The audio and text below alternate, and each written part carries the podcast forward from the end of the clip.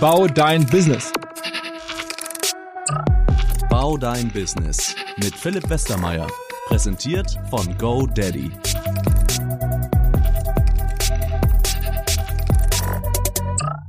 Herzlich willkommen zur sechsten Folge von Bau dein Business, den Podcast, den wir gemeinsam mit GoDaddy machen. Und heute eine Folge, ähm, wo ich extrem begeistert bin, weil ich bin Fan von ihm, Fan von seinem Verein, den er mitgegründet hat und jetzt leitet und steuert und eine Wahnsinnsgeschichte. Ich halte hier mal für alle die, die uns im Video sehen, diesen Ball ähm, in die Kamera. Hamburg Towers, ein Basketball-Profiteam, mittlerweile Erstligist ähm, hier in Hamburg, hat sich hochgekämpft. Alles hat mal angefangen als, als Jugendprojekt irgendwie in einem Stadtteil in Hamburg, der südlich der Elbe liegt und nicht so der äh, Eliten äh, war oder ist, Wilhelmsburg, irgendwie trotzdem sehr cool ist. Hier kommen viele spannende Leute her, ist sehr viel los da. Und ähm, Jan Fischer, moin. Moin. Vielen Dank für die Einladung. Ja. Du hast mal irgendwann studiert offensichtlich, so ja. normale Sachen, mhm. äh, Soziologie, Sport, solche Sachen. Und dann bist du in die Sportvermarktung gegangen mhm. und dann bist du irgendwie in dieses Towers-Thema mhm. reingelaufen. Erzähl mhm. mal. Ja, lang, lang ist her, ne, mittlerweile. Also, es hat alles schon 2006 begonnen. Also, eigentlich sogar noch davor. Selber Basketball gespielt. Ähm, hier Ristwedel, so einer der ja, größten, bekanntesten Vereine aus Hamburg, damals auch der höchstklassigste Verein. Ähm, selber viele Jahre gespielt hab dort. Aber Point Guard, ne? Point Guard, genau. du bist jetzt ja vom körperlichen. Von der Größe. Das ist immer das, ja klar, ich bin jetzt im Basketball beruflich unterwegs. Wenn ich Leute treffe, viele sind halt auch ehemalige Profi-Basketballer, deutlich größer. ist immer erstmal die Frage, ah, hast du selber Wie groß bist du? So 1,75. Ja. Also das ist natürlich im Basketballmaßstab. Gibt auch Leute in der Größe. Wir hatten jetzt gerade ähm, ähm, ja, vorletzte Saison Spieler, Chacha, ähm, Aufbauspieler auch ja, nicht viel größer, aber trotzdem sehr, sehr gute Karriere hingelegt. Aber das ist schon die Ausnahme, dass man wirklich mit der Größe auch ähm, hochklassig spielt und auch erfolgreich ist. Also insofern, ich habe es auch Spaß gemacht, ähm, weil unsere Schule, ne, wo ich zur Schule gegangen bin in Wedel, sehr eng mit dem Verein verbandelt war. Und da gab es dann irgendwann der Punkt, dass der Sportlehrer kommen ist, bist zwar nicht groß, aber sportlich, hast du nicht Bock, mal beim Basketball reinzuschauen, weil ich damals im Fußball nicht mehr so ähm, ja nicht mehr so motiviert war, war das für mich echt super. Ich habe da viele, viele tolle Menschen kennengelernt, gute Freunde bis heute von mir. Unter anderem auch Marvin, mit dem ich heute ähm, Geschäftsführer von den Towers bin. Marvin Willoughby, ehemaliger Basketball-Nationalspieler, genau. also nochmal eine Liga höher. Ganz genau, also der wirklich da eine super Karriere hingelegt Und aus Wilhelmsburg kommt der, ne? Und aus Wilhelmsburg kommt, also das vielleicht für gleich nochmal so, um die Geschichte ähm, rund zu machen. Und ja, im Verein viele Freunde kennengelernt, viele Jahre dort verbracht. Und dann, als wir irgendwann, ja, was ich, Anfang 20 waren oder so, waren schon so die Überlegungen, wollen wir nicht was Eigenes machen? Ne? Da waren so ein paar Kollegen auch von uns. Ich habe damals noch ähm, neben dem Studium gejobbt im Fitnessstudio, so als Trainer. Ähm, habe da Sachen gemacht und so aus diesem Kontext heraus, eben mit Marvin, aber auch ein paar Freunde von uns, Soran, Darko, Erkan, den du auch gut kennst, DJ Placebo, auch ein guter Basketballer gewesen. Ja, auch OMR ähm, genau. Inventar sozusagen. Ja, ähm, ähm, ja, viele weitere vergesse ich jetzt leider ein paar, aber wir aus dieser, aus diesem Freundeskreis letztendlich heraus haben gesagt, wir haben Bock, selber was auf die Beine zu stellen. Ne? Wir haben dann angefangen mit Feriencamps, weil uns irgendwie daran gelegen war, mit Kindern und Jugendlichen zu arbeiten. Und das war so ein bisschen der Startpunkt für diese ganze Entwicklung, die danach gekommen ist. Und ähm, als wir das gemacht haben, so ein, zwei Jahre war dann schon die Überlegung, wie können wir das ein bisschen strukturieren, ne? weil wir auch Hallenzeiten haben wollten. Wir wollten das so ein bisschen formeller machen, mussten es auch formeller machen und haben dann den Verein Sport und Grenzen gegründet, 2006. Und das war so ein bisschen die erste Organisation, die wir damals Jetzt hatten. kommt kurz die GoDaddy-Frage mit www.sportohnegrenzen.de Website? www.sportohnegrenzen.de, schon damals, auch 2006 schon mit Webseite. Ich glaube, die habe ich damals selber gebaut mit irgendeinem so WordPress-Ding oder was es damals gab. Also da hatte ich immer schon so eine gewisse Affinität auch zu Techniksachen. Ähm, wirklich, ja, handmade alles gemacht. Ähm, und dann genauso wie den Verein aufgebaut, über die Jahre Projekte gemacht, haben einen ähm, Auftrag von der Schule. Aber neu gegründet Verein. Ganz genau, neu gegründet. Also es ist so ein bisschen halt auch so die Mentalität, die wir damals hatten. Wir hatten keine Lust, irgendwie in einen anderen Verein reinzugehen. Und dann, ja, wir dürfen hier mal mitmachen und hast du irgendeinen Vorstand, der irgendwie, weiß nicht, ähm, dreimal so alt ist wie du und dann immer sagt, nee, das geht nicht, das geht nicht, das geht nicht. Sondern wir waren irgendwie jung, wir waren selbstbewusst, haben gesagt, komm, wir machen es selber und haben dann wirklich von from the scratch, wie man so schön sagt, Satzungen gemacht, irgendwie nochmal rumgegangen mit dem Zettel, Freunde unterschrieben, dass wir den Verein auch offiziell gründen konnten. Aber es war gedacht als Jugendverein vor allen Dingen. Genau, das war erstmal gedacht als Jugendverein. Wir wollten diese Camps weiter ausbauen. Wir wollten dann auch gerne, ähm, wenn die Möglichkeit bestand, Jugendteams selber aufbauen. Ähm, wir hatten damals die Situation in Hamburg, dass ähm, ja, also die Jugendförderung natürlich in einigen Vereinen da war, aber wir ja, großes Potenzial gesehen haben, ne? weil letztendlich Hamburg keinen Profiverein hatte, auch viele Hamburger Talente, wie unter anderem Marvin oder auch Vincent. Ähm, Anderer Kollege hier beim genau, Team, ja? ähm, die dann irgendwann aus Hamburg weggegangen sind, ne? weil es kein Profiteam gab. Und das war für uns damals immer schon so ein Punkt, eben auch mit Marvin, Soran, Darko, die auch als Profispieler, Freunde von uns, die aus Hamburg weggegangen sind, irgendwie der Wunsch, ein Hamburger Profiteam irgendwann zu haben. Ne? Hatte denn am Anfang schon eine Halle und sowas? Gar nichts, nee, nee. Und in welcher Halle wart ihr dann? In den Ferien haben wir uns ähm, Schulsporthallen genommen. So mit den Schulen, mit denen wir kooperiert ja. haben, haben einfach diese Ferien angefangen. Aber wo haben dann die Jugendteams gespielt, wenn dann keine Ferien waren? Ähm, das kam ein bisschen später. Das war, glaube ich, so 2009. Ähm, wir haben dann angefangen, zum einen ähm, einen Schulsportverein, den es damals gab, auf der Veddel.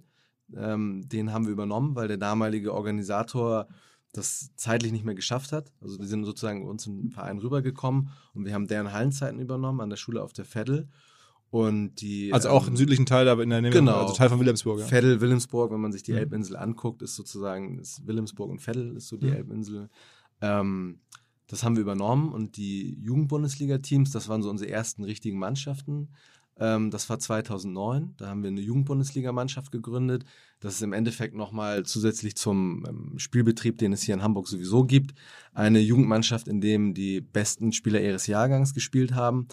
Und ähm, das lief quasi parallel zu den Vereinen. Wir haben dann mit Vereinen kooperiert, die Lust hatten, ähm, das mit uns zu machen und haben dann deren Hallenzeiten übernommen. Also wir haben in Wedel trainiert, wir haben damals mit dem ETV, glaube ich, kooperiert, haben dann Hallenzeiten hier. Also verschiedenste andere Vereine hier in der Stadt. Genau. Okay, und dann irgendwann kam der Moment, wo ihr sagtet, okay, jetzt gründen wir ein richtiges Seniorenteam, das dann auch mhm. den Anspruch hat, Profi-Basketball zu spielen. Genau. Also der Punkt kam dann irgendwann Wann tatsächlich. War das? das war wir haben die Betreibergesellschaft Towers 2013 gegründet. Ähm, das war so in den Jahren 2012, 2013. Also ein wichtiger Punkt, der davor noch kam, war eigentlich der Bau der Halle.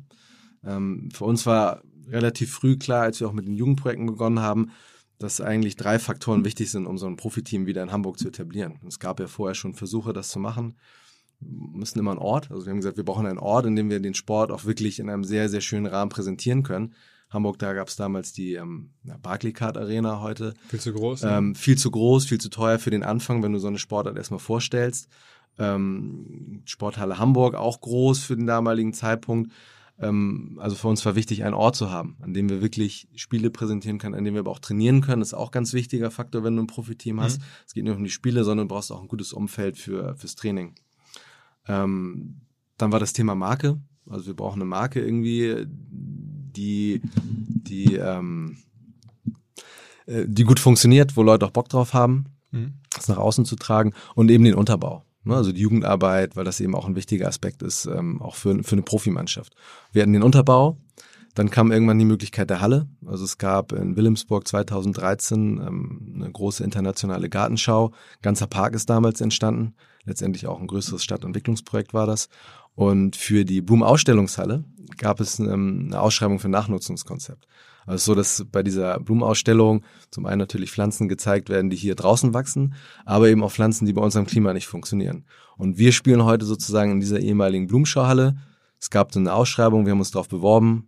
Ich weiß nicht wie, nach, ähm, im Nachhinein, wie wir es hinbekommen haben, weil es letztendlich nicht nur um Ideen ging, sondern auch um eine Investition, ähm, die da getätigt werden musste und sind dann in die glückliche Situation gekommen, dass diese Blumsche Halle zu einer Event, Sport- und Eventhalle umgebaut wird, die wir heute auch selber betreiben. Und die euch auch gehört? Die gehört uns nicht. Eigentümerin ist eine Stiftung in Hamburg, ähm, die das so im Anlagevermögen hat. Und ähm, wir sind Betreiber der Halle. Also letztendlich, wir haben einen Pachtvertrag ähm, über einen längeren Zeitraum, zahlen eine monatliche Miete und die Nebenkosten und betreiben die dann selbst. Okay, also das ist ein Wahnsinnsglücksfall. Also dass jemand Absolut. quasi aus anderen Gründen durch Zufall in derselben Gegend, in der ihr auch ja. irgendwie seid, da in Wilhelmsburg, da so eine Landesgartenschau macht und ja. dann da eine Halle übrig bleibt, ja. die das ist ja eigentlich unfassbar unglaublich. Also es, rückblickend, wie gesagt, wenn man das rückblickend guckt, ja, das war alles ein Plan und es ne, sollte, also es war schon wirklich eine Verkettung von vielen ja, Zufällen oder Schicksal, dass es überhaupt so gekommen ist, dass wir jetzt mit einem Team in Wilhelmsburg spielen können, was auch gleichzeitig noch die Heimat von Marvin ist, also ja. wo er aufgewachsen ist. Ähm, ja, da sind schon viele, viele ähm, glückliche Umstände zusammengekommen. Und, und dann habt ihr aber irgendwann entschieden, wir machen jetzt Profi-Basketball. Als die Halle dann da war, wann kam dann die Halle? Wann war die für euch verfügbar? Wir hatten die Halle verfügbar, also die Gartenschau war 2013 bis zum Herbst. Ähm, wir wussten so, im, ich glaube 2011 war das, als wir wussten, es klappt wirklich. Ein Profiteam zu gründen? Nee, nee, die Halle, also so, dass die Halle ja, kommt, also das mhm. Profiteam mhm. war dann erst dann nachgelagert. Erstmal ging es darum, in dieser Halle dieses Jugendkonzept weiter voranzutreiben. Also dass mhm. wir sagen, wir wollen in dieser Halle, in diesem Stadtteil ein Konzept umsetzen, Jugendarbeit, Leistungssport, ähm, soziale Arbeit und dann irgendwann Leistungssport beziehungsweise Profisport dann irgendwann. War aber damals noch eine, noch eine Idee. Ähm, nachdem wir wussten, dass die Halle kommt, 2011. Ähm, die Halle wurde fertiggestellt 2013 für die Gartenschau. Die war dann zu Ende im Herbst 2013 und der Umbau von dieser Blumenausstellungshalle hin zur Sporthalle hat nochmal ein knappes Jahr gedauert. Mhm. Also war die Halle eigentlich für den Spielbetrieb 2014 Herbst fertig. Okay, und wo habt ihr dann gestartet? Also ihr habt dann gesagt, okay, wir machen jetzt äh, nicht nur Jugendteams und Jugendarbeit, mhm. sondern wir machen jetzt auch mhm. Profi-Basketball. Genau. Ja, ist auch, auch wieder eine lange Geschichte. Ich versuche es kurz zu fassen. Es gab damals, ähm, wie gesagt, unser Projekt, unsere Ambition, das war auch der Stadt bekannt, war in einem sehr engen Austausch mit, ähm, mit dem Sportamt, mit der Senatskanzlei, ähm, auch mit der IBA und der IGS. Internationale Bauausstellung. Ganz genau. Okay, und dann habt ihr gesagt, okay, jetzt gründen wir ein Profiteam. Ähm, das war 2013 im Endeffekt. Es gab damals so eine Gruppe ähm, neben uns. Wir waren ja Marvin, Jochen und ich eigentlich, die das Thema vorangetrieben haben. Ähm, gab ähm, damals mit Pascal Roller, Gunnar und Wolfgang Sam hier aus Hamburg, die auch die Idee hatten, Profiteam in Hamburg zu gründen. Ne, das separates war, Team. Oder separate ja, das, also es war so eine, sag mal, so eine ja, Initiative, drei Leute die gesagt haben, eigentlich wäre es doch cool, wenn Hamburg ein Profiteam bekommen würde. Ne, die aber wirklich mit so einem Ansatz kamen, wir wollen direkt in die erste Liga ne, und dieses Team hier von oben quasi aufbauen. So, und unser Ansatz war halt genau das Gegenteil. Wir haben gesagt, wir wollen Basis aufbauen und dann von unten rauswachsen. Und als ja die hier unterwegs in Hamburg unterwegs waren, wir unterwegs waren, ähm, Pascal Roller, ehemaliger auch Profispieler, Nationalspieler, ähm, er und Marvin kannten sich, kam dann irgendwann der Punkt, dass wir uns gemeinsam hingesetzt haben und überlegt, wie können wir eigentlich unsere Ressourcen, unsere Power zusammenbringen und das ähm, auch realisieren. Und da war eigentlich die Idee der Towers geboren 2013, damals noch ohne Spielberechtigung, ohne Mannschaft, die Idee einfach so ein Team auf die Beine zu stellen. Und man, man kann das dann aber schnell auf die Beine stellen, weil im Basketball haben alle nur kurze Verträge. Man kann sich rein theoretisch, weil das Geld hat, in einem Jahr ähm, acht, neun tolle Spieler verpflichten und dann könnte man auch sofort in der Bundesliga einsteigen, rein theoretisch? Theoretisch ja. Also es gibt so eine sogenannte Wildcard. Du hast ja grundsätzlich erstmal einen sportlichen Aufsteiger und Absteiger. Ne? Also du qualifizierst dich grundsätzlich für die Ligen erstmal über den Sport. Was jetzt ähm, auf dem normalen Wege bedeuten würde, wenn du ganz unten anfängst, eine neue Mannschaft gründest, ich weiß nicht, viele, viele Ligen das dann sind sieben, acht, neun Jahre, die du erstmal jedes Jahr aufsteigen musst, um in die erste Liga zu kommen. Ähm, es gibt aber Situationen, dass eine sogenannte Wildcard ausgeschrieben wird. Also, ähm, weiß nicht, die, die zweite Liga hat 16 Mannschaften, es gibt zwei Aufsteiger, es gibt zwei Absteiger. Ähm, und wenn die Liga nicht genug Mannschaften bekommt, die eine Lizenz erhalten, um diese 16er im Pool aufrechtzuerhalten, dann kommt es zum Wildcard-Verfahren, ne, um, damit die Liga immer diese Sollstärke. Und so seid ihr am Ende auch in die zweite Liga eingetreten? So sind wir in die zweite Liga reingekommen, weil es in dem Jahr, ähm, ich krieg's jetzt nicht mal ganz zusammen, einige Teams aus wirtschaftlichen Gründen den Platz nicht annehmen konnten und du hattest auf einmal eine Situation, dass du mit 15 statt mit 16 Mannschaften gespielt hättest. Und in der Situation hat die Liga gesagt, wir, wir geben eine Wildcard, damit dieser letzte Platz auch gefüllt wird. Und wie was was ähm, braucht man dafür, also in der zweiten Liga mhm. zu starten? Was hat man da für ein Budget? Was braucht man da? Ähm, ich habe jetzt für die für die zweite Liga ist nicht mehr im Kopf. Es gibt glaube ich ein Mindestbudget, ein paar hunderttausend Euro, die du Cash vorlegen musst.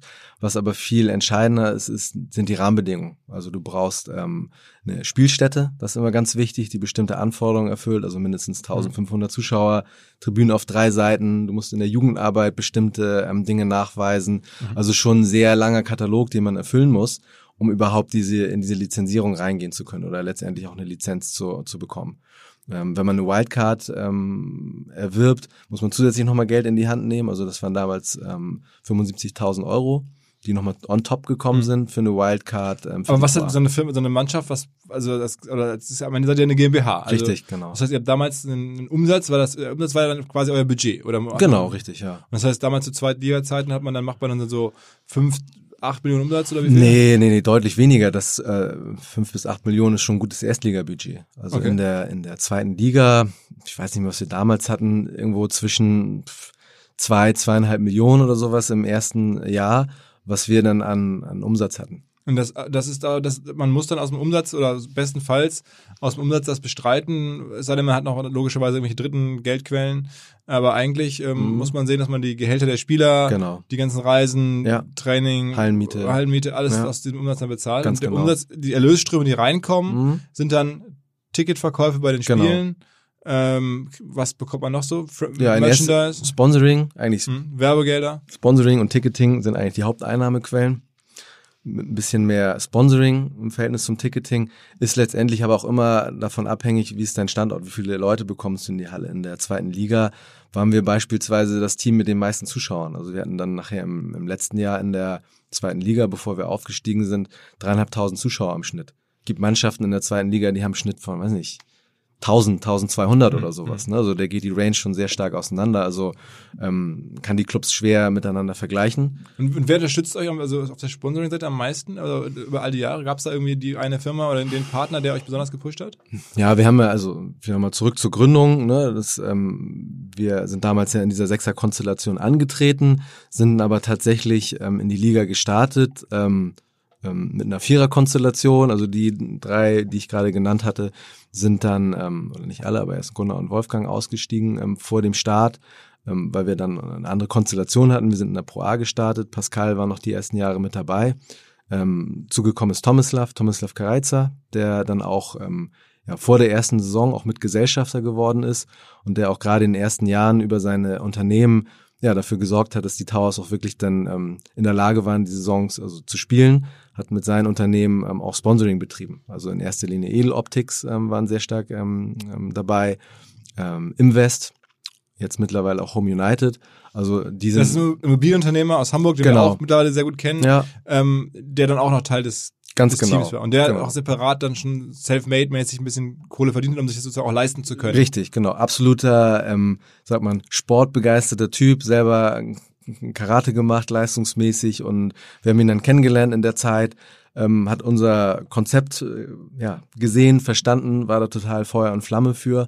Ähm, auf der persönlichen Ebene hat super gestimmt und dann war eigentlich die Situation für, für uns damals ähm, ja, super, jemanden zu haben, der auf der Business-Ebene auch diese Erfahrung mitbringt, weil das ist neben den Sponsorings, ähm, die gerade am Anfang uns geholfen haben, wirklich das ähm, ähm, zum Laufen zu bringen, war seine Expertise so im Wirtschaftsbereich auch ganz, ganz entscheidend, ne? weil Marvin und ich als Gründer damals, ähm, die das hauptsächlich auch getragen haben und eben noch mit Pascal, kamen ja alle aus dem Basketball. Ne, und da war jetzt keiner, der vorher viele Jahre im Management gearbeitet hat.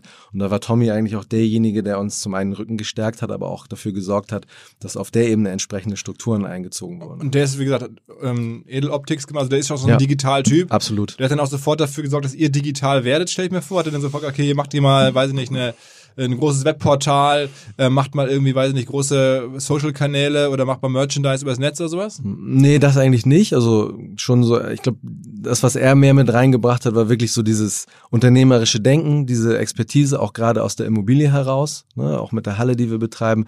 Das war eigentlich, was er noch viel stärker ein, eingebracht hat, als jetzt dieses Digitalwissen über Edeloptics, was er, was er zu dem Zeitpunkt auch schon hatte. Also das sind eher Sachen, die dann sukzessive bei uns auch entwickelt wurden. Und dann habt ihr es wirklich geschafft, äh, wie, wie im Bilderbuch, nach wie vielen Jahren zweite Liga aufzusteigen? Fünf Jahre.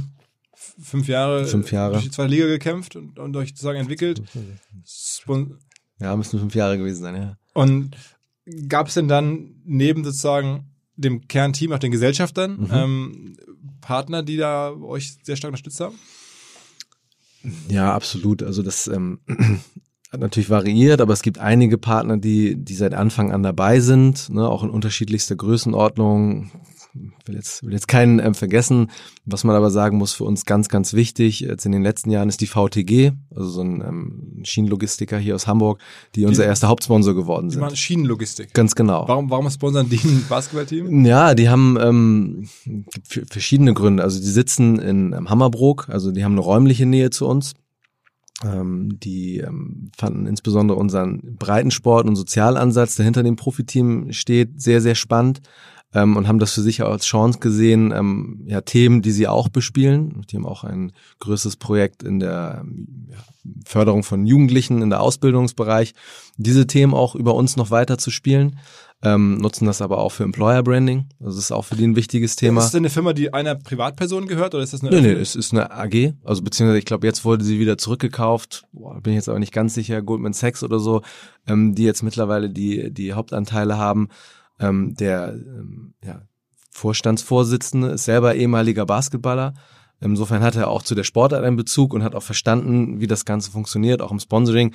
Das ist natürlich unser großes Glück, dass ähm, dort ein Entscheider ist, der ähm, auch versteht, wie dieses ähm, Sponsoring funktioniert, wie Basketball funktioniert und hat dann die Chance gesehen, das eben für sein Unternehmen auch nutzbar zu machen. Das ist schon der, Haupt, der Hauptsponsor, der wichtigste wahrscheinlich. Genau, das ist unser Hauptsponsor, das ist der wichtigste Sponsor, den wir haben. Und dann kommen eben noch andere hinzu. S-Bahn Hamburg war beispielsweise relativ früh dabei.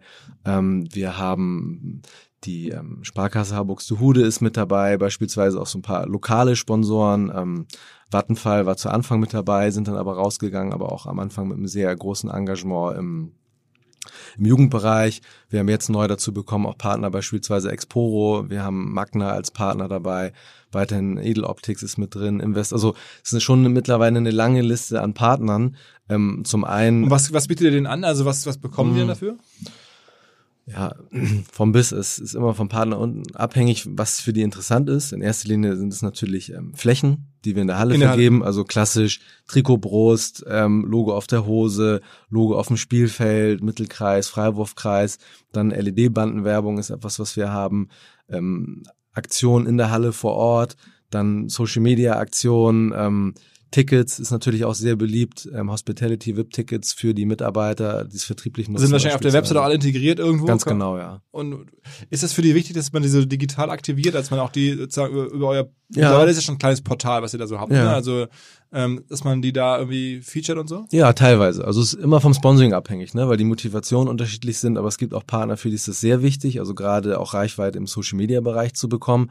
Wenn sie selber dort in, unterwegs sind, können sie es natürlich auch für ihre eigenen Kanäle gut nutzen. Also das gibt es durchaus. Ja. Hast du eigentlich die, heißt jetzt eure Hamburg Towers oder hamburgtowers.de? Mhm. Hast du auch wieder selber gebaut? Ähm, nee, die Seite nicht. Also das nicht. Nee, nee, das war dann schon ein Zeitpunkt, wo wir zum Glück auch Leute hatten, die das für uns gemacht haben. Aber es ist jetzt, also wer das sehen möchte oder mal reinschauen mhm. möchte, ist Hamburg Towers. HamburgTowers.de. Ja. Genau, also in einem Wort geschrieben, haben wir natürlich auch die anderen Domains alle gesichert, die es da gibt, von com über was auch immer, mit Minus, Bindestrich, ohne Bindestrich. Äh, ja. Tipp Tipper. Ganz genau. Und ja. was, was macht ihr da? Also ist das eure wichtigste digitale Visitenkarte? Weil ich meine, jetzt ist ja gerade in diesem Jahr Mhm. Basketball Live ja. äh, schon seit Monaten nicht mehr da gewesen mhm. und dauert ja noch ein paar eine Weile. Also mhm. muss man da nicht so einen, so, einen, so einen dauerhaften digitalen Fußabdruck permanent mhm. haben, wo man Anlaufstelle ist für Leute, die das, wo man auch noch präsent ist, wo man in den Köpfen der Leute bleibt. Ist Absolut. das die Website oder ist das eher euer Instagram-Account oder? Ja, ich würde sagen, ist von allem ein bisschen. Also in den letzten Jahren waren natürlich gerade die Social Media Kanäle sehr stark. Also ähm, als wir begonnen haben, war Facebook so das Hauptthema. Dann Instagram ist dazugekommen gekommen, ähm, was würde ich sagen mittlerweile Facebook auch schon fast den Rang abgelaufen hat. Ähm, YouTube ist dann dazu gekommen. Also wir haben am Anfang relativ wenig selbst produziert, weil wir einfach die Ressourcen nicht hatten und immer stärker ähm, auch selber Videos produziert, die wir hauptsächlich auf YouTube dann haben, aber auch über die anderen Kanäle dann ausspielen. Ähm, Webseite entwickelt sich immer mehr dorthin. Ne, also das ist schon so auch unser strategisches Ziel zu sagen, wir wollen die Inhalte nicht auf verschiedenen Kanälen verstreut haben, sondern dass wir die Webseite letztendlich als Plattform haben, die alles sozusagen zusammenbringt und ja im Endeffekt wie so ein Hub ist, der alle alle Inhalte zusammenbringt und wenn ein Fan Interesse an Hamburg Towers hat, nicht irgendwie auf drei Social Media Kanälen uns folgen muss und am besten noch ähm, drei ähm, ähm, ja Tageszeitung oder sowas abonnieren muss, sondern dass äh, das irgendwann alles auf unserer Webseite auch zentralisiert wird. Und, und wie viele Menschen arbeiten jetzt in der Hamburg Towers Organisation? Bei uns sind feste Angestellte, haben wir mittlerweile ähm, ja, acht Leute, die für das Profiteam arbeiten. Dann kommen noch Leute dazu, die ähm, ja, Veranstaltungshalle organisieren. Also die, die Betreiberschaft der Veranstaltungshalle läuft in einer separaten Firma, die mit den Towers nichts zu tun hat. Ähm, da sind wir drei Leute fest, plus dann eben Leute, die dazukommen für Veranstaltungen bezogen. Und dann haben wir noch für den Breitensportverein und für die Jugendarbeit auch noch Leute angestellt. Aber wo sind bei den acht Leute die Spieler? Die sind auch alle. Okay, stimmt. Der Spieler, ja, ich vergesse das immer. Ähm, die Spieler gehören natürlich auch dazu. Also es sind wirklich acht Leute, die im Büro arbeiten, also die jetzt nicht aufs Feld gehen, die nichts mit dem Sportlichen zu tun haben. Hast du natürlich noch das Team rund um die Mannschaft, ähm, Athletikcoach, ähm, also sind ja auch als Mitarbeiter, oder? Genau, ja. Also, also mit, mit, Man mit der Mannschaft, das sind ja auch dann immer 12, 13 Spieler, die wir auch fest anstellen, kommt man schnell auf 30 Leute, die ähm, zu Hochzeiten dann angestellt sind, wahrscheinlich noch Plus mehr. Trainer, genau. Physio und so ja, alles. ganz genau. Und was macht das Kernteam im Büro? Ist das dann auch irgendwie, habt ihr da so Social Media Leute, Redakteure? Genau, ja. ja. Also auch fest angestellt? Ja, fest angestellt. Also wir haben für den ähm, Kommunikationsbereich zwei Leute fest angestellt. Der eine Part ist ähm, stärker mit dem Fokus auf ähm, ja, PR, Pressekontakte pflegen, Veranstaltungen organisieren, also diese ganzen ja, man kann es ja nicht mehr sagen, Offline-Themen, weil das alles digital geworden ist, aber so ein bisschen in Anführungsstrichen Offline-Themen. Und eine Mitarbeiterin, die sich ähm, ja nur um die Social-Media-Kanäle kümmert, um den ganzen Digitalbereich, also Webseite auch, Videos produzieren. Und die restlichen, gibt es auch einen Scout oder sowas? Ähm, das nicht. Wir haben sonst Leute im Ticketing. Das ist ein wichtiger Bereich. Ähm, ist eine. Macht er selbst? Wie macht er das Ticketing? Ticketing ist ähm, wir haben Dienstleister, der das für uns organisiert, also der die Software hinstellt, das White Label hier aus Hamburg auch ein Unternehmen, also ein Ticketing-Anbieter, mhm. der das Ganze für uns abwickelt. Nichtsdestotrotz haben wir bei uns ähm, eine Kollegin, die sich ums Ticketing kümmert, weil auch trotz dieses Dienstleisters viele, viele Fragen aufkommen, viel organisiert werden muss. Ähm, dann haben wir jemanden, der bei uns fürs Eventmanagement zuständig ist, also wirklich die Spieltage organisiert. Ähm, haben dann noch. Tickets, wenn man mal überlegt, ihr macht jetzt so mhm. dreieinhalbtausend Besucher pro mhm. Heimspiel. So eine Saison äh, hat wie viele Heimspiele? Wir hatten jetzt ähm, in, der, in der Pro A waren es ähm, 16 Mannschaften, also 15 Heimspiele plus Playoffs in der letzten Saison. Waren wir bei 20 Spielen. In der ersten Liga sind es 18 Teams. Ähm, normalerweise haben 17 Spiele dann zu Hause. Das heißt 17 mal dreieinhalbtausend. Genau. Ist dann sozusagen die Anzahl der Tickets, das ist ja schon irgendwie, ich, ich muss jetzt ja einmal kurz den Rechner bemühen. Ja. Ja, lass mich das mal kurz Rechnen mal lieber aus, ich bin Kopfrechnen jetzt auch nicht so gut. also 17 mal 3500, also 60.000 Tickets. Mhm. Verkauft ihr da in so einer Saison äh, exklusive Playoffs und dann, mhm. was kostet ein Ticket im Schnitt? Schnitt haben wir einen Ticketpreis ungefähr 18 Euro. Okay. Exklusive VIP, ne? Also VIP-Tickets. Also okay, also ein bisschen über eine Million Ticketumsatz. Ungefähr, ja. Ein mhm. bisschen drunter, ja. Also Bruttopreise, klar, wir hin immer netto, das kommt hin, ja. Und, und ähm, seine Hauptkosten sind wahrscheinlich die Gehälter. Mannschaft. Also Mannschaftsbudget, Spieler, wie gesagt, du hast Was, was kostet in der ersten Liga jetzt unabhängig von euch jemand, der in der ersten Liga euch ein, oder jedem Verein richtig helfen kann? Was ruft der auf? Boah, das ist ja nicht so, so mein Hauptmetier, aber bei uns kann man sagen, so Top-Spieler kosten uns 200, 250.000 Euro. Für ein Jahr. Für ein Jahr, beziehungsweise eine Saison. Das sind mhm. dann so neun bis zehn Monate, die wir ähm, die Spieler verpflichten. Also das sind sozusagen unser Arbeitgeber brutto, ne, was wir dann dafür zahlen müssen. Okay. Aber das ist jetzt in unserem Fall, also gibt auch Spieler in der Liga, ähm, jetzt bei Top-Teams, äh, noch ein relativ junges Teams in der Liga, die deutlich mehr verdienen. Ähm, ich glaube, Spieler, die ähm, ja, richtig einen Unterschied machen, da musst du schon so mit 250.000 netto rechnen. Ähm, klar, nach oben hin gibt's auch ein paar Ausreißer, aber so im, im, Schnitt ist das schon so eine Range. Für neun Monate am Ende nur. Für neun Monate, mhm. was die Spieler dann verdienen. Ist jetzt nicht unser Schnitt. Ne? Also mhm. bei uns wäre das dann schon so, da bist du wirklich der bestbezahlte Spieler bei uns. Aber es gibt auch Spieler, die dann deutlich drunter liegen in mhm. der ersten Liga. Ne? Mhm. Also es hängt auch immer mit der Philosophie des Teams zusammen. Manche setzen auf ähm, vier, fünf, sechs starke Amerikaner und geben für die sehr viel Geld aus und die anderen Spieler werden dann eher nicht so gut bezahlt oder verhältnismäßig noch gut bezahlt, aber ähm, weniger, weniger als diese Top-Spieler. Ähm, bei anderen Teams ist es eher ausbalancierter. Warum, woran glaubt ihr? Ausbalanciert. Also das ist schon ähm, ja, wir versuchen da schon so ein bisschen mehr in die Breite zu gehen. Ähm, unser Ansatz auch in der, in der zweiten Liga damals war es auch immer der Versuch, viele deutsche Talente auch mit zu fördern. Ne? Auch versucht damals in der ersten Saison, auch in den Jahren danach, auch wieder Hamburger Spieler nach Hamburg zu bekommen. Ähm, Habt ihr auch geschafft? Es gibt sogar einen Film über ein, zwei eurer Jugendspieler, ganz genau. die jetzt auf dem Weg in, sogar in die NBA, glaube ich, sind. Ne? Ganz, ja, noch nicht. Also Starting Five, da geht's ja ähm, genau um so dieses Thema auch, ne? Jugendspieler nach oben bringen, dann der Einfluss nachher von den Agenten. Da ging es konkret nachher um Luis Olinde, der ähm, dann nachher nach Bamberg gegangen ist. Spielt er in Bamberg in der ersten Spielt Liga? in Bamberg in der ersten mit, Liga. Mit 19 Jahren oder so jetzt? Ich weiß nicht, wie alt er jetzt, wieder sogar schon 20 mittlerweile, aber immer noch sehr junger Spieler, auch in der Euroleague mittlerweile einen guten Job gemacht und das ist auf jeden Fall auch ein Spieler, von dem man sagt, das ist auch das Potenzial in der NBA zu spielen. Also ähm, weiterer Spieler von uns, der aber ähm, schon vor der Gründung der Profimannschaft damals nach ähm, Berlin gegangen ist, zu Alba Berlin Ismet Akpina, der ähm, auch eine sensationelle Karriere hingelegt hat. Leider damals nicht mit einer Hamburger Erstligamannschaft, aber das ist auch das Ziel. Und der spielt immer noch bei Alba? Der ist jetzt, ähm, hat in der Türkei gespielt, offen gestanden, weiß ich nicht, wo er nächste Saison aber spielen wird. Deutscher Nationalspieler, ne? Ganz genau, deutscher Nationalspieler. Ähm, super Typ. Also mhm. echt, ähm, ja, insofern, es, man versucht als, als Club möglichst auch mal eigene Talente irgendwann in die Situation zu bringen, auch im Profikader zu spielen. Wir haben jetzt einen Spieler mit Justus Hollatz, jemand, der aus unserer Jugendarbeit kommt, beziehungsweise vorher auch bei anderen ähm, Vereinen hier in Hamburg gespielt hat, aber unsere ja, Entwicklung, bei uns die Entwicklung zum Profispieler hin gemacht hat, der ähm, am Ende der Saison im, in der zweiten Liga dem Aufstieg einen super Job gemacht hat und jetzt auch es geschafft hat, wieder den nächsten Schritt zu machen, auch ähm, ja, als Erstligaspieler sich zu etablieren. Ähm, und das ist eigentlich unser Wunsch, unser Ziel, ne? weil unser ganzes Konzept letztendlich auch darauf aufbaut, Jugendlichen eine Perspektive zu geben, zu motivieren. Nicht jeder wird den Weg zum Profi schaffen, aber der, der es gerne machen möchte und das Talent dazu hat, dem möchten wir diesen Weg auch ebnen.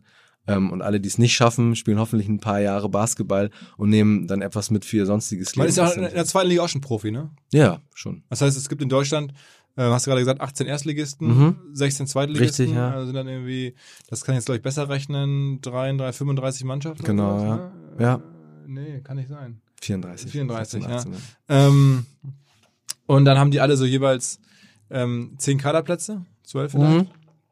Ja, so in der Größenordnung. Meist, meistens so zwei bis vier Spots auch für junge Talente, ne, die wirklich aus dem Jugendbereich kommen. Also 340 klassische Profis und davon so sind die Hälfte ja. aber wahrscheinlich Ausländer, ne? Ungefähr, ja. Kann ich selber nicht genau, ja, aber es kommt hin. Okay, gibt's also dann 170 ja. oder sowas, ja. deutsche genau. Basketballprofis. Ja. Okay. Okay. Hast du auch noch in der Liga darunter? Also wie, wie nutzt ihr das, um das zu aktivieren? Also wie macht ihr das, ähm, dass man diese Leute, die euch ja so viel kosten, das sind ja eure Hauptschätze mm, mm. äh, und man kann ja. ja. dann wahrscheinlich auch von denen noch mehr verlangen, als dass sie äh, so trainieren mm, und spielen. Mm. Äh, präsentiert ihr die, zeigt ihr die in der Stadt vor, nehmen Sie, Sie die mit zu Sponsorenterminen, wie läuft das? Mm. Ja, schon, machen wir auch. Also klar, in erster Linie natürlich, indem sie Spiele gewinnen, weil ein erfolgreicher Club ist ein attraktiver Club, also es ist schon so der Dreh- und Angelpunkt für uns, ne? Und ähm, das ist auch der Hauptfokus.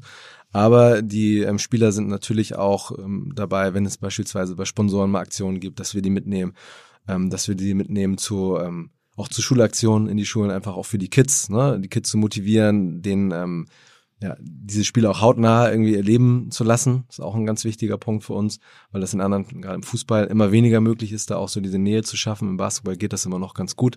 Ähm, ja, und sonst über unsere Kanäle eben auch zu versuchen, die Spieler auch möglichst, ähm, ja, auch ja, die bekannt zu machen. Ne? Das ist ja, wir haben im Basketball, das ist ja vorhin auch angesprochen, schon eine hohe Fluktuation. Also Verträge werden häufig eher kurzfristig also abgeschlossen. Also ein Jahr ist der gestorben. Ja, das ist schon überwiegend. Ne? Mit jungen Talenten machen wir auch längerfristige Verträge. Aber es hängt einfach gerade für uns als Team, was jetzt aufgestiegen ist, ähm, müssen uns erstmal mit der Situation zurechtfinden. Sponsoring ist immer ein wichtiges Thema, gerade in jetzigen Zeiten auch. Ähm, kannst du, willst du dich als Club auch nicht so lange binden? Für die Spieler andersherum ist es auch so, ähm, Basketball gibt es nicht so viel Geld zu verdienen wie im Fußball. Gerade für die ausländischen Spieler ist es auch so, dass die auch ähm, ja, versuchen, ihren Marktwert möglichst schnell zu erhöhen. Und das machen sie eben nicht über langfristige Verträge, wo, wo ähm, das Gehalt dann gleich bleibt, sondern versuchen auch ein, zwei Jahre richtig gut zu performen und dann eben den nächsten Schritt zu machen und entsprechend in eine höhere Liga zu kommen, beziehungsweise ein erfolgreiches Team und dann auch mehr Gehalt zu verdienen. Mhm, mh. Aber das heißt, die tauchen auch schon in euren Kanälen auf, die müssen. Genau, ja. Das versuchen wir schon, die wirklich auch denen unseren Fans irgendwie nahe zu bringen, weil letztendlich das sind unsere Protagonisten, ähm, die den Verein auch repräsentieren. Ist das eigentlich jetzt mittlerweile Sport ohne Grenzen? Gibt es immer noch so als, als eigenes äh, als Webpräsenz und so? Ist ja. alles in Towers aufgegangen? Gibt es, gibt es immer noch. Also das läuft auch noch. Wir haben so ein paar Projekte. Wir haben für uns irgendwann entschieden, dass wir ähm, dieses ganze Thema, was so Breitensport, Spielbetrieb, ähm, alles in den Hamburg Towers e.V. auch übergeht, den wir dann auch gegründet haben. Und bei Sport und Grenzen liegen mehr die Sozialprojekte. Ne? Also da gehen wir in Schulen, machen Sportunterricht, machen offene Angebote, wo auch teilweise gar kein Basketball gespielt wird.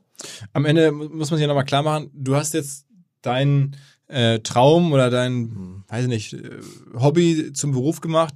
Das ist ein Business, also der, mhm. der Verein, die Mannschaft, das klingt jetzt immer so ein bisschen nach Verein, so mhm. nach Hobby. Ist es ja für viele Zuschauer gerade auch oder vielleicht für einige Ehrenamtliche, mhm. aber es ist ein Business. Ich meine, das ist deine Firma oder eure Firma. Ihr habt, du bist da auch Shareholder. ähm, ich glaube, es mhm. gibt aktuell nur, nur, noch drei Shareholder, ne? In der genau. Firma. Tommy, Marvin und ich. Genau, also es ist schon auch, ja. auch ein Startup. Vielleicht kommt ja mal eines Tages jemand und sagt, okay, mhm. so ein Erstliga-Basketballverein, gut geführt hier in Hamburg, mhm. den, den will ich kaufen, will ich mich einkaufen, dann kann man Shares verkaufen und so. Ist das schon auch so, also so siehst du es auch, ne? Also als Business. Ja, ja, absolut. Also es ist ja, ähm, so ist halt die Entwicklung. Ne? Und mittlerweile, wie du sagst, es ist ein Business. Wir müssen jedes Jahr ähm, ein Budget auf die Beine stellen, um Spielbetrieb zu organisieren. Also es, ähm, wenn man sich die Entwicklung anguckt, am Anfang standen wir selber in der Halle und haben Trainings gegeben mit den Jugendlichen und am Endeffekt gerade bei mir ähm, gibt es die Situation eigentlich fast gar nicht mehr, sondern es geht darum, den Laden ja weiterzuentwickeln, gut zu organisieren und genau das. Also wie ein Startup. Business, ganz genau. Ja. Gibt es denn davon auch sag mal, ein Exit wie für ein Startup? Also dass du sagst, okay, diese Shares, die ich da habe, diese Anteile, äh, die haben auch, oder kann man sich eine Dividende eines Tages überweisen oder ist es am Ende doch nur so, dass man sagt, ich zahle mir ein gutes Gehalt ähm, aus dem oder ein faires Gehalt mhm. äh, für meine Arbeit, mhm. weil ich Angestellter bin in, in meiner eigenen Firma mhm. Oder hat das noch andere, diese typischen Startup-Benefits, äh, Dividende, mhm. Exit-Möglichkeiten?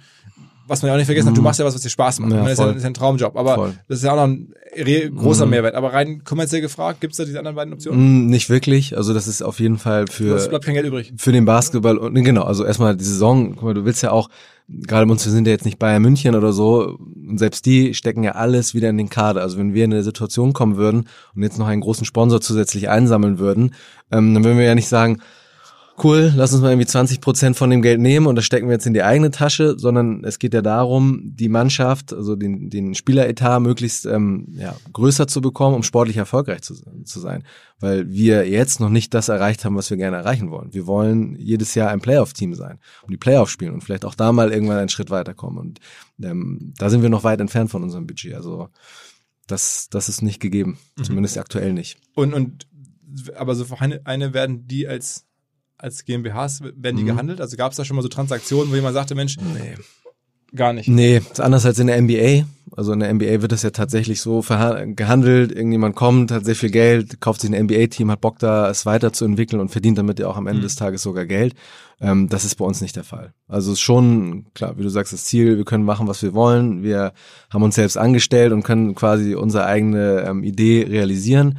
Ähm, wo wir Potenzial sehen für solche Themen ist, um das Basketballteam herum neue Geschäftsfelder aufzubauen. Was ne? wäre das zum Beispiel?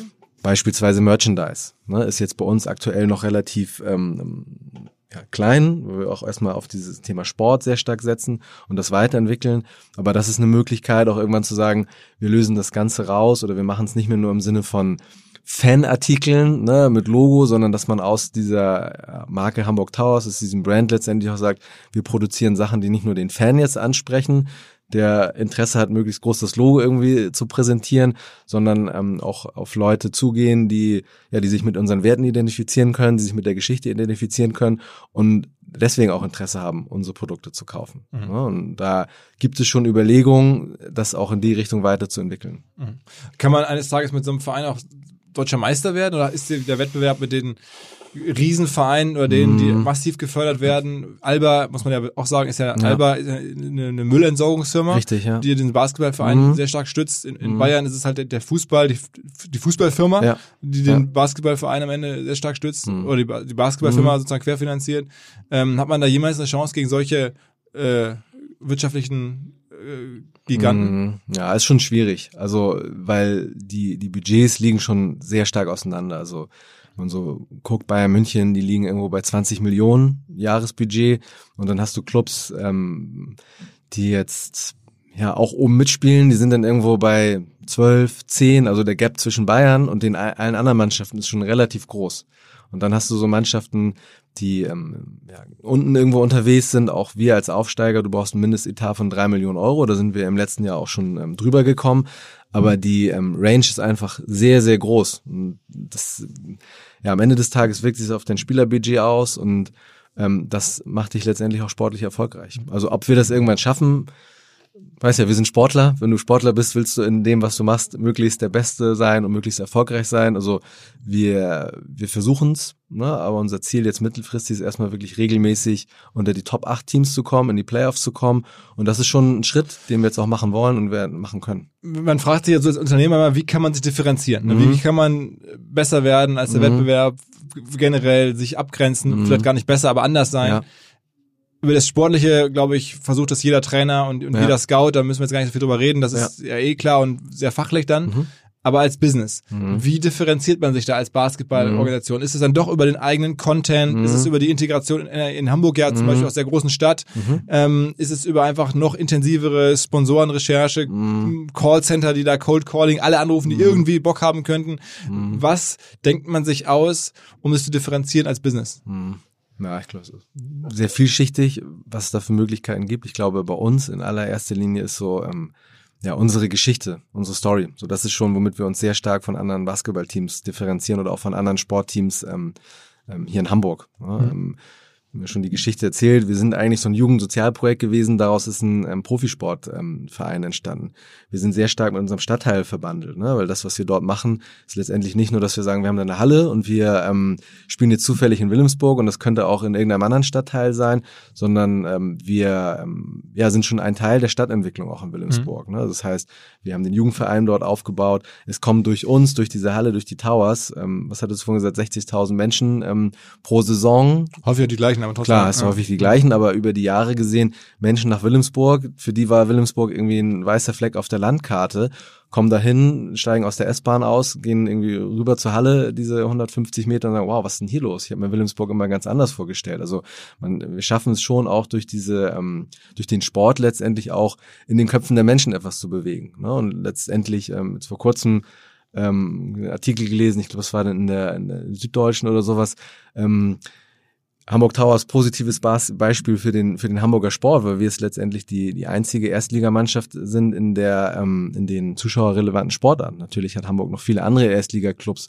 gerade im Hockey, mhm. im Judo, im wo auch immer, aber das sind eben keine Sportarten, die medial so ähm, ja so präsent sind, wie wir das sind. Also wir haben mittlerweile auch schon so eine Aushängeschildfunktion auch über den Stadtteil hinaus. Ich glaube, aber dass diese Jugendarbeit, diese Stadtteilarbeit für uns ähm, ein Differenzierungsmerkmal ist und wir merken das auch im Sponsoring, dass das für die Sponsoren immer schon wichtig war in der Vergangenheit und in Zukunft oder auch jetzt noch in der Corona-Zeit ähm, auch wichtiger noch geworden ist. Ne? Weil ähm, worum es im Sponsoring immer weniger geht, ist einfach zu sagen, hier ist die Bande, da packe ich mein Logo drauf und das war's. So, mhm. für, für Unternehmen wird es immer wichtiger, auch dieses Thema Storytelling, also dass Purpose sie das ganz genau. Und ähm, ja, davon haben wir eine Menge. So, wir haben eine Menge Stories. Unsere Geschichte ist sehr, sehr attraktiv für viele. Und da ein Teil von zu sein, wird für Sponsoren immer interessanter. Aber wie macht ihr das klar? Also ich meine, ich glaube, ich verfolge euch jetzt natürlich mhm. großem Interesse als, hier in der Stadt schon seit Jahren. Mhm. Ähm, wenn man jetzt neu hier zuzieht, wie erkennt man das sofort, dass ihr da anders seid? Also das ist jetzt ja für jemanden, der jetzt zum ersten Mal über Hamburg mhm. Towers stolpert. Mhm nicht sofort, oder habt ihr da auf der Website irgendwo eine eigene, eigene Navigationspunkt, wo dann steht, unsere Geschichte oder keine Ahnung, äh, auf den Trikots mhm. ist dann irgendwie ein äh, Kind drauf, das hier aus Wilhelmsburg mhm. kommt. Ich weiß es nicht. Man könnte ja so mhm. verschiedene äh, Lösungen sich überlegen, wie man mhm. permanent klar macht, wir sind anders. Ja. Ähm, und das versucht darauf hinzuweisen. Ja, also natürlich, klar, gibt es auch die Themen auf der Webseite, ganz klar. Es ist auch ähm, viel über Pressearbeit letztendlich. Ne? Am Ende des Tages ist ja auch das, wenn wir jetzt mit einem Unternehmen gemeinsam ein Projekt umsetzen, beispielsweise Basketball-Akademie, wir sind ähm, 50 Schulen jede Woche an den Schulen und machen da Sportunterricht mit den Kids. Ne? Wir gehen in, in Schulen rein und machen da Teamfähigkeitstraining mit den Kids. Und das sind immer Themen, die für die Sponsoren auch wiederum sehr attraktiv sind um die kommunikativ zu nutzen. Also Muss man nicht noch härter rangehen? Also, weil das es ist ja wirklich beeindruckend, ne, was mm. ihr da mhm. habt. Und auch diese Story ist ja wirklich anders als jetzt mm. ein Werksverein, eine ja. große Firma gründet irgendwie jetzt, weiß ich nicht, äh, mm. ein Sportoutlet und, und so. Mhm. Das ist ja bekannter, so, mhm. ne? Oder im Basketball gibt es ja auch häufig, dass dann irgendwie so Unistädte das irgendwie mhm. haben. Auch alles fein, aber bei euch ist ja echt was anderes. Mhm. Ich hätte jetzt so wirklich gesagt, dass man da noch härter reinkommuniziert und sagt, okay, bei jedem Spiel drucken wir, weiß nicht, mhm. Trikots, wo dann halt Menschen aus mhm. Wilhelmsburg, Kinder aus Wilhelmsburg mhm. auf dem Trikot sind, ja. so cool drauf gemacht. Mhm. Okay, das sind diese Typen mit diesem verrückten Trikot, mhm. Sammlerstücke am Ende, ja. ähm, sowas, wo dann alle drüber reden. Warum machen die mhm. das? Naja, weil die eigentlich ein Jugendprojekt aus Wilhelmsburg ja. sind. So, dass man, dass man sowas sozusagen noch klarer irgendwie verankert, wenn man aber wir haben das, wir haben das in den ersten Jahren gemacht, also so unsere präsenteste Fläche eigentlich, ähm, Trikotbrust, ne, also mhm. wo normalerweise Hauptsponsor drauf ist. Wir hatten in den ersten Jahren keinen Hauptsponsor. Ne? Mhm. Also wie gesagt, bis die VTG gekommen ist, wir haben uns dann dafür entschieden, unseren Claim More Than Basketball, also steht letztendlich dafür, dass wir sagen, die Hamburg Towers sind eben nicht nur ein Profiteam, sondern alles, was darüber hinausgeht, ist uns auch wichtig. Ähm, das hatten wir die ersten Jahre auf der Brust, also um das auch nochmal klar als Statement so rauszusetzen. Und wir versuchen es halt immer über unsere Kanäle auch abzudecken, dass wir dort, wo wir aktiv sind, in den Schulen, in den Jugendeinrichtungen, das auch immer wieder zu bespielen, unsere Spieler auch mit zu integrieren und möglichst auch medialen Output daraus also zu generieren. Ich, ich fand zum Beispiel total inspirierend all die Jahre als, als Barcelona, also mhm. Fußball, ähm, keinen Trikotsponsor mhm. hatten, den UNICEF drauf. Mhm, ne? Das war irgendwie so, man dachte, okay, krass, die machen es irgendwie anders, die machen es besser, die, die verknappen das auch. Die sagen mhm. einfach, okay, wir geben das nicht weg, wir haben es nicht ja. nötig, das wegzugeben. Ja. Ähm, diese, diese Fläche, wir geben die bewusst der UNICEF. Ähm, ist sowas auch was, was für euch denkbar ist, sozusagen bewusst zu sagen, weiß ich nicht, wir nennen die Arena jetzt, jetzt heißt es ja, glaube ich, Edeloptics Arena. Richtig, ja. Das macht ja auch Sinn, ne? weil, mhm. weil euer Gesellschafter Domi da irgendwie mhm aber dass man sagt, okay, wir gehen da nochmal auch so eine Verknappung mm, bewusst ein? Mm. Wir sind nicht FC Barcelona. Ja, ja, ja. Also ähm, klar versuchen wir da auch dem so gut es geht Rechnung zu tragen, aber am Ende des Tages so es wird schon ein sehr großer Kraftakt, ne, die Finanzierung für so ein Team auf die Beine zu stellen. Ne? Und ähm, so ein Hauptsponsor auf der Brust, der ist ein ganz wesentlicher Faktor, das Budget zu organisieren. Und jetzt zu sagen, wir machen da irgendwas wo wir Lust drauf haben in der könnte, Situation. Könnte der auch gut finden. Ich meine, es gibt ja den Beispiel, ja. das Beispiel in Hamburg von dem Herrn Kühne beim HSV, mhm. der auch sagt, ja. ist mir vollkommen egal, ob das wieder Stadion heißt. Ja. Ähm, ich bin zwar der Namensgeber ja. und ich will, dass es am Ende so heißt wie früher immer. Volksparkstadion. Mhm. Also so ein Sponsor auch das bewusst so macht, weil das Storytelling ja noch stärker Absolut. ist. Also ich ja. Weiß gar nicht, ob der Kühne mehr gewinnen würde, wenn es jetzt Kühne Stadion hieße oder mhm. wenn es mhm. doch wieder Volksparkstadion mhm. heißt und man aber weiß, er macht das möglich. Ja, voll. Nee, also in dem, also das finde ich auch war ein smarter Move, so hat sich ja auch dadurch sehr, sehr viel Sympathie bekommen. Ne? Mhm. Und nochmal bei uns. Ähm, ja, ich, wir wären gern in der Lage, mehr auch solche Dinge zu tun, aber letztendlich geht es im Moment darum, auch wirklich ähm, uns weiterzuentwickeln, das Budget zu erhöhen und wenn, das ist ja auch für uns, wir sind ja noch ein relativ junges Team. So der HSV, sagst du, da gibt es Leute wie Kühne, der ist wahrscheinlich als kleines Kind schon ins Stadion gerannt.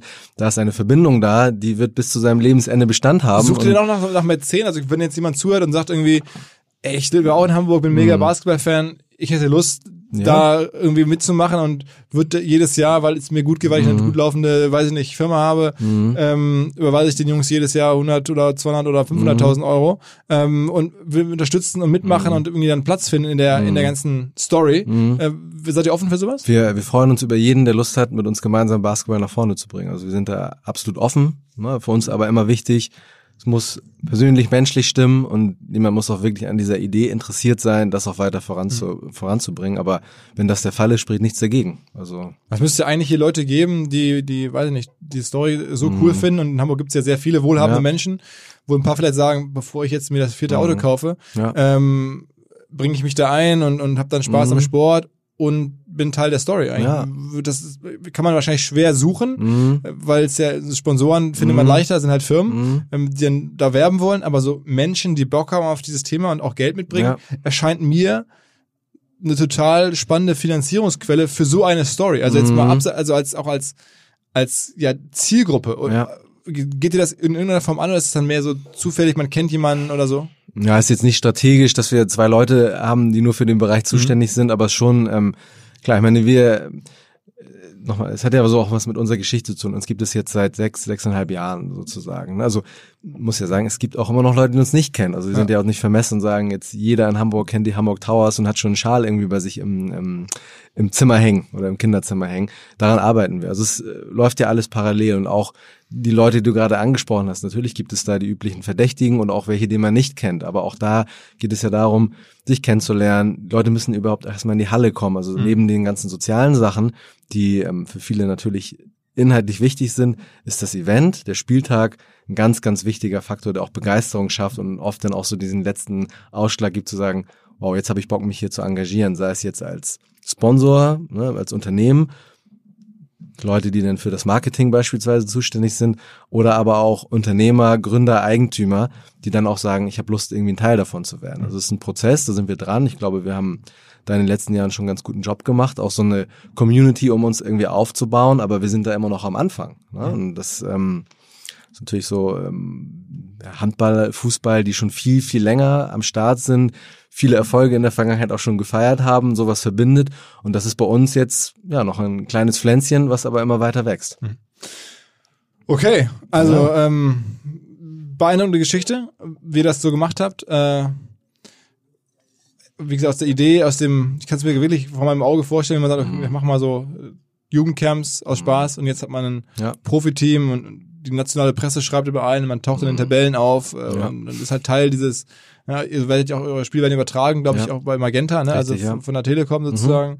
Ähm, ja, und hat dann sozusagen seine Aktivitäten dann live werden Absolut, abgefilmt. Ja. Ist ja auch schon recht. Ich weiß, mhm. so häufig da. Also es ist relativ viel los auch in der Halle, mhm. dann Medienrummel, äh, wenn, wenn da die Towers dann mhm. an den Start gehen. Ja, ähm, ja also ähm, noch irgendwelche Tipps vielleicht für, für andere Vereine, die sowas auch oder auch weiter nach vorne mhm. bringen wollen. Ich meine, es gibt ja ganz viele, die sich bei Vereinen auch ehrenamtlich engagieren. Mhm. Sagst du, klar, die brauchen erstmal eine Webpräsenz, logischerweise, mhm. aber ja. gibt es noch was anderes, was du vielleicht zum Abschluss, bevor wir jetzt zumachen, ähm, noch sagst irgendwie, wenn ihr irgendwo einen Verein führt, mhm. Vorstand seid, Schatzmeister seid, mhm. äh, weiß ich nicht, irgendwie, früher hieß immer noch Obmann oder so. Mal, ja, ähm, der Beisitzer. Genau, genau, genau, genau, genau.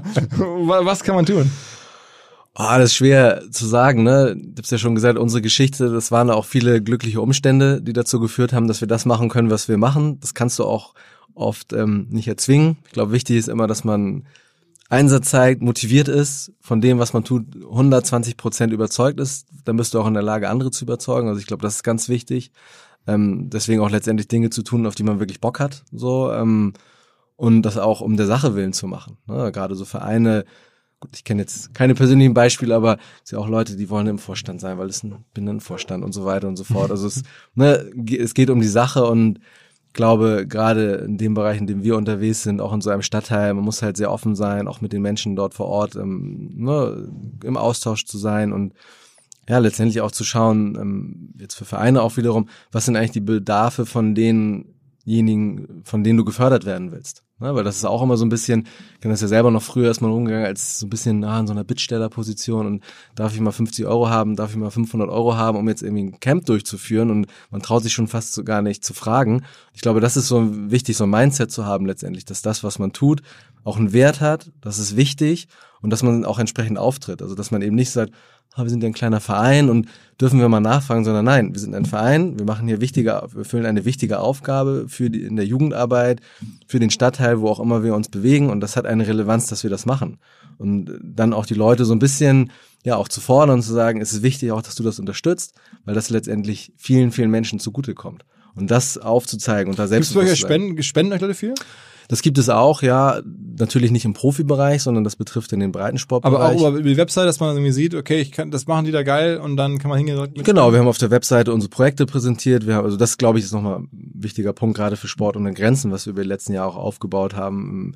Wie gesagt, am Anfang die erste Webseite habe ich noch selber gebaut. Das war natürlich nichts ähm, Tolles und für heutzutage überhaupt nicht mehr möglich, aber haben dann auch über Kooperation, das war damals so eine IT-Firma, die haben uns dann geholfen, in so ein ähm, ähm, ja, Baukastensystem mit aufzubauen. Ähm, das hat gut funktioniert. Dann haben wir den nächsten Schritt gemacht, haben dann unsere Inhalte reingebracht, haben dann Logos vom Partner draufgebracht. Also schon wichtig, auch für Unternehmen, und das darf man nicht unterschätzen, auch diese Präsenz letztendlich zu haben. Da also. kommen wir jetzt zum Abschluss nochmal der ja. Hinweis, die Kollegen von GoDaddy haben nämlich eine Studie gemacht und 80 Prozent der deutschen Vereine haben eine Website, aber 20 haben halt noch keine. Mhm. Das heißt, irgendwie echt Wahnsinn. Wenn man erfolgreich da irgendwie sein will, dann sollte man vielleicht damals schon mal anfangen, irgendwie sich irgendwie eine Webpräsenz zu organisieren und dann vielleicht auch die professionell betreiben, weil auch da gibt es wohl eine Studie von GoDaddy zu.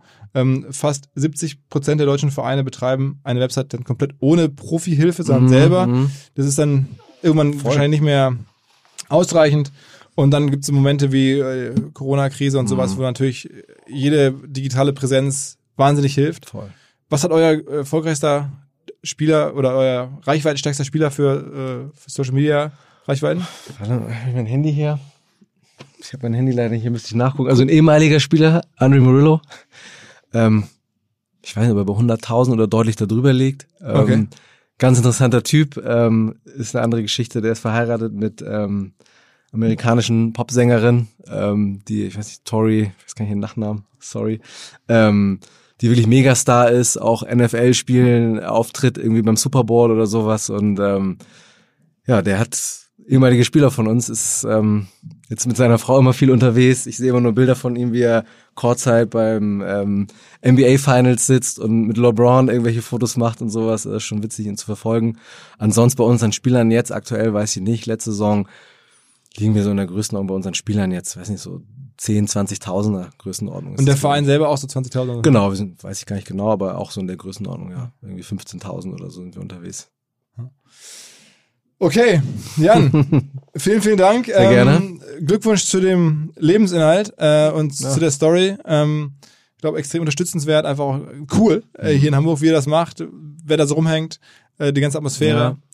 In dem Sinne, äh, ja, bau dein Business noch ein bisschen weiter. Oder? Auf jeden Fall. Wir sind noch, wir sind noch am Anfang. Alles klar. Super, danke. Ciao, ciao. Tschüss.